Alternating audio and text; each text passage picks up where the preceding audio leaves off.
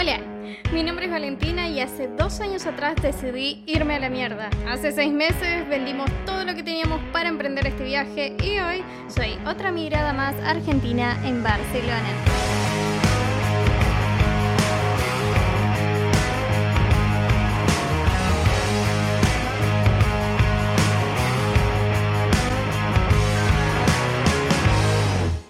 Ok, para los que no saben, esto es ya el tercer capítulo de este podcast. Y voy a iniciar diciendo que no me parece para menos y es, una migración lleva tiempo, lleva planificación y lleva ganas. Por sobre todas las cosas, ganas. Tenés que estar segurísimo de lo que querés.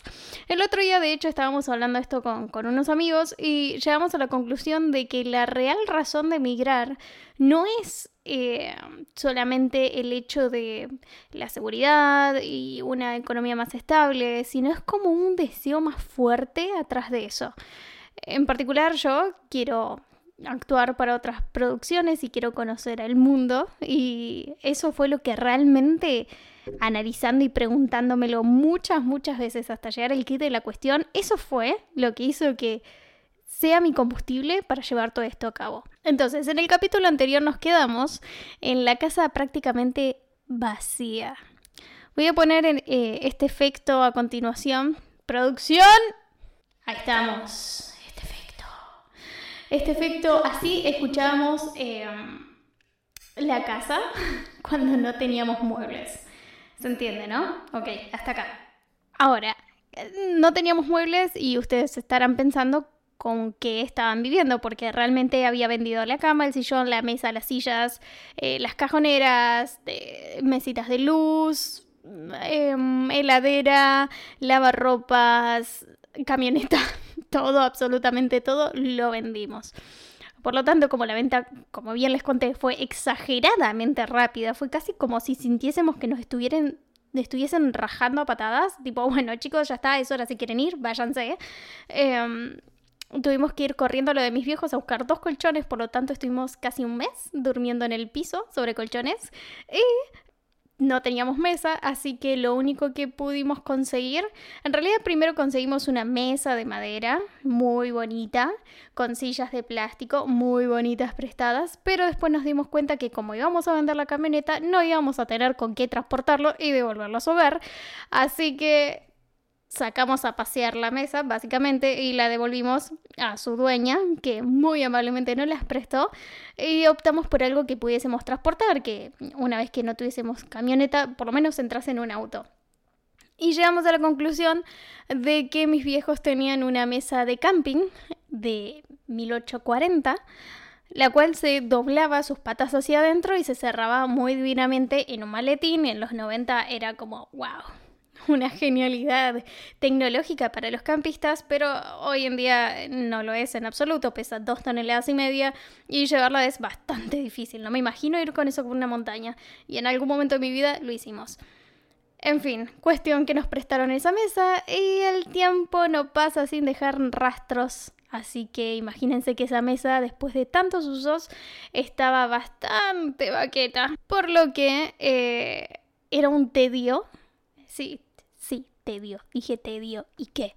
Era un tedio eh, comer sobre esa mesa porque vivías una situación de mucha adrenalina. Viste que te conté que las patas se metían hacia adentro y eh, era una cuestión de, de, comodidad y confort, que la mesa se pudiese llevar más cómodamente así. Bueno, las trabas estaban rotas, así que imagínate intentando comer, sosteniendo con una mano la mesa porque las patas podían traicionarte en cualquier momento y básicamente todo lo que tengas encima irse a la mierda. Y como totalmente resignados a que bueno, esta era nuestra situación y era bastante divertido, nos planteamos cuándo íbamos a comprar el pasaje, porque les recuerdo que hasta este momento no teníamos pasaje, estábamos a un mes de que se nos acabe el contrato y ya era momento de tomar una decisión. A ver, vamos a recapitular todos los papeles listos, viajamos a Chivilcoy, nos rebotaron, lloramos, nos admitieron, hicimos los papeles, nos llegaron los mails, vendimos todo, pero no teníamos, eh, incluso teníamos hasta nueva inquilina para, inquilines, para la casa donde donde estábamos viviendo, pero nosotros no teníamos ni puta idea si íbamos a lograr salir antes de tiempo. Eh, es decir, antes de que se nos acabe el tiempo. Dios, lo recuerdo y yo soy una persona muy organizada con este tipo de cosas, pero bueno, la pandemia nos, nos destrozó las, las neuronas. Así que ya no teniendo casi absolutamente nada, decidimos un día... Bueno, decidimos, ya no teníamos opción nos sentamos, abrimos la notebook y comenzamos a buscar pasajes a Barcelona. Por supuesto que como viajábamos con un perro, eh, lo primero que tuvimos que hacer es averiguar si esos vuelos era, en esos vuelos era posible transportar mascotas. Y cuando llamo a Iberia, que fue con la aerolínea que viajamos, me encuentro con que no habían, no existen por lo menos hasta el día de hoy, vuelos directos Ezeiza-Barcelona para transportar a tu perro porque esos vuelos están comandados por otra empresa que se llama Level. Si bien son los aviones de Iberia, los comanda Level, así que eh, lo único que Iberia eh, y bueno, no, eh, obviamente Level no trabaja con mascotas. Así que Iberia, que sí trabaja con mascotas, eh, hacía vuelos con escala solamente a Barcelona. Por lo tanto, teníamos que hacer Ezeiza, Barajas, Madrid y de Madrid a Barcelona. ¿Sí? O sea, Barajas es el aeropuerto de Madrid, para los que no conocen. Nosotros no conocíamos hasta ese momento tampoco, ¿eh? Y, mm, en medio de, todas estas llamadas, porque yo, eh, a ver, necesitamos estar muy seguros de que íbamos a poder llevar a Rex. Imagínense yendo el día del aeropuerto y que te digan, mm, no, pero mascota, no pueden venir con el perro. Me, me, me, me, me pegaba un, un corchazo ahí nomás. O sea, imagínense el nivel de estrés. Por lo que eh, después de varios llamados, encontramos un vuelo que se adaptaba, porque además tiene un montón de condiciones, o sea, no puede ser, eh, si, tu vuelo tiene escala, no puede ser menor a 90 minutos ni mayor a 4 horas, así que de todos los vuelos que habían, solo dos se adaptaban y uno de esos dos nos parecía el más estratégico. Siempre nos pasó para comprar vuelos, como son compras completamente grandes y anormales, que teníamos que corroborarlo con el banco, la tarjeta nos rebotaba y demás. Pero increíblemente, en el momento en el que damos clic a pagar con todos nuestros datos, aparece inmediatamente un cartel que dice Felicidades, pago confirmado. Yo no les puedo explicar cómo y no era el vértigo, es como, ¿qué, o sea, ¿qué, ¿qué está pasando? Nos miramos, no podíamos creerlo. Ok, se compró, tenemos vuelo, tenemos fecha. El 28 de abril 2021 nos vamos a la bosta. Eh, y creo que ahí empezamos a, comunicarlo más a, nuestros seres queridos y ellos cayeron como mucho más rápido de lo que nosotros podíamos entender a pesar de no tener nada. Y hablando de no tener nada, fue bastante liberador, ¿eh? Como paréntesis. Eh, real, eh, como que hay un punto que te sentís tan liviano y te das cuenta de todas las pelotudeces que uno acarrea durante los años, durante el tiempo y que eh, son totalmente innecesarias. Así que, ya no teniendo nada, pero teniendo pasaje, lo que hicimos fue agarrar las únicas tres valijas que teníamos las abrimos e hicimos la famosa prueba de la valija. Es decir, toda la ropa que teníamos y algunas ¿qué otro accesorio por ahí? Decidimos meterlo en la valija para ver si eh, estábamos bien de espacio o nos sobraba. Por supuesto que lo probamos bastante por encima, ¿no? Como pusimos la ropa medio así nomás y asumimos que doblándola iba a haber mucho más espacio, todo entraba porque inconsciente, no inconscientemente digo, teníamos dos mochilas y dijimos, ok, además contamos con ese espacio, vamos a estar joya, joya, joya. Lo próximo que tuvimos que resolver fue el tema del PCR, porque como viajábamos en pandemia y no había vacunas aún, eh, teníamos que demostrar que no estábamos portando COVID. Y para hacer eso es necesario hacerlo como máximo 72 horas antes de aterrizar en destino. O sea, ya tenemos, hagamos la cuenta, a ver. No la voy a poder hacer, pero imaginen que hago una cuenta. 12 eh, horas de vuelo entre, perdón, 14 horas de vuelo con escala eh, entre Buenos Aires-Barcelona. O sea, ya tenés 14 horas menos. Más las 4 horas antes que tuvimos que estar en el avión, serían 18 horas menos. Más el tiempo que llegas a Ezeiza, que ponerle que sean 2 horas más, ya tenés 20 horas menos. Y bueno, entre pito y flauta. Y bueno, entre una cosa y otra, simplemente eh, nos cerraba que sea el día anterior. Por lo tanto, eh, investigando, encuentro a un laboratorio que no los hacía express. Pagamos 7 gambas por persona, chicos. Fue carísimo, fue muy doloroso pagar por un hisopado para que te revuelvan el cerebro, te desacomoden todas las neuronas y. Y, se, y, y, nada, que te den un papel, un papel que no es legal, pero bueno, además había que pagar un certificado eh, que, sea válido en el exterior, lo cual me parece un curro, porque si, el, el, el PCR negativo era suficiente. En fin, tuvimos que pagarlo. 14 mil pesos cada uno, que básicamente lo pagó la televisión o, a uno de esos electrodomésticos que vendimos.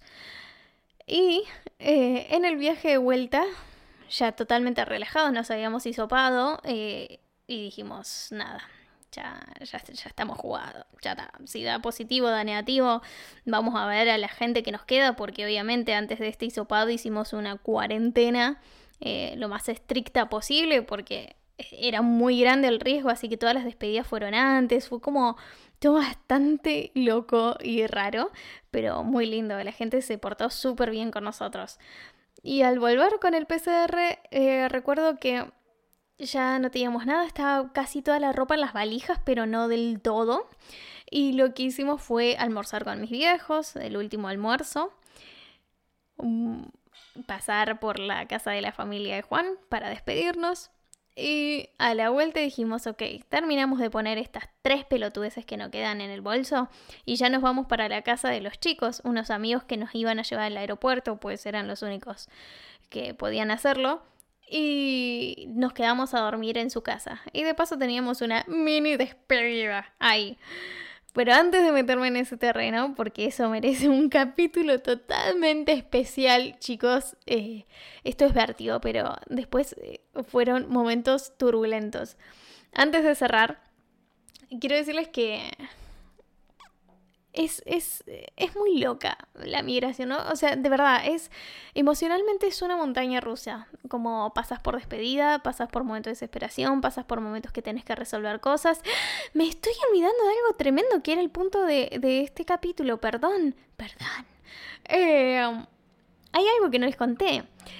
Revisando los mails para ver que me lleguen eh, la confirmación cuando saqué turno para isoparnos, descubro descubro que tenía un mail totalmente traspapelado de Iberia que decía que nuestro vuelo había sido cancelado. Sí, o sea, el 28 de abril no nos íbamos a ir. No nos íbamos a ir el 28 de abril, lo cual me subió el pánico. Y lo primero que hice fue agarrar el teléfono y decir, hola, ¿qué tal? Sí, me acaba de llamar un, me un mail acá que dice que el 28 de abril no voy a poder viajar. ¿Cómo es eso? ¿Me lo podrían explicar, por favor? Y dice, sí, por cuestiones de COVID y demás, como son vuelos no autorizados, pues es posible que pase y ocurran cancelaciones. A lo que primero digo, ok, eh, es 28, o sea, ya en mayo no me voy a ir, voy a probar el 30. El 30 no había vuelos disponibles con las condiciones que necesitábamos para volar con Rex y mi último tiro fue el 29. Efectivamente, el 29 había un vuelo con las mismas condiciones que era el 28.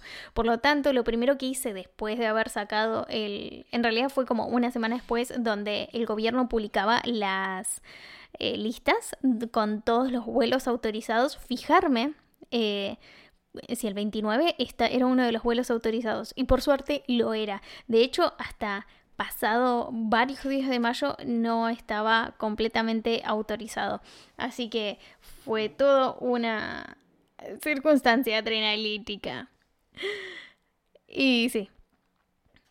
Es muy loco porque siento que el tiempo hasta ahora acá pasó muy, muy distinto. Eh, o sea, siento que lo estoy viviendo de alguna manera.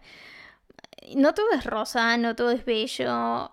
eh, hay cosas que estamos resolviendo, que yo estoy resolviendo, de tratar de mantenerme enfocada en lo que quiero, pero también hay una urgencia económica de, de buscar establecernos y, y una mentalidad argentina de, de, que no comprende que la calidad de vida laboral acá es muy distinta y que tenés posibilidad de elegir. O sea, lo sé, pero me cuesta eh, como incorporarlo. No sé si me explico. Son eh, pequeñas cosas argentinas que se pegan y que hay que trabajarlas. Que no está mal, solo que estamos acostumbrados a una realidad muy distinta. Si bien es muy familiar, porque conseguí yerba en el mercado y es lo que lo hace justamente tan confuso encontrarle la vuelta y realmente sentirse que estás en otro lado. Así que a partir de acá eh, todo se empieza a acelerar cada vez más. El próximo capítulo, el próximo miércoles, vamos a estar hablando de el último día en Argentina y todo lo que conllevó, chicos. Eh, la valija, despedida, amigos, accidentes y todo un tema para poder llegar al aeropuerto. No se olviden de darle al botón seguir y a la campanita para enterarse cuando subo nuevos capítulos. También pueden encontrarme en Instagram.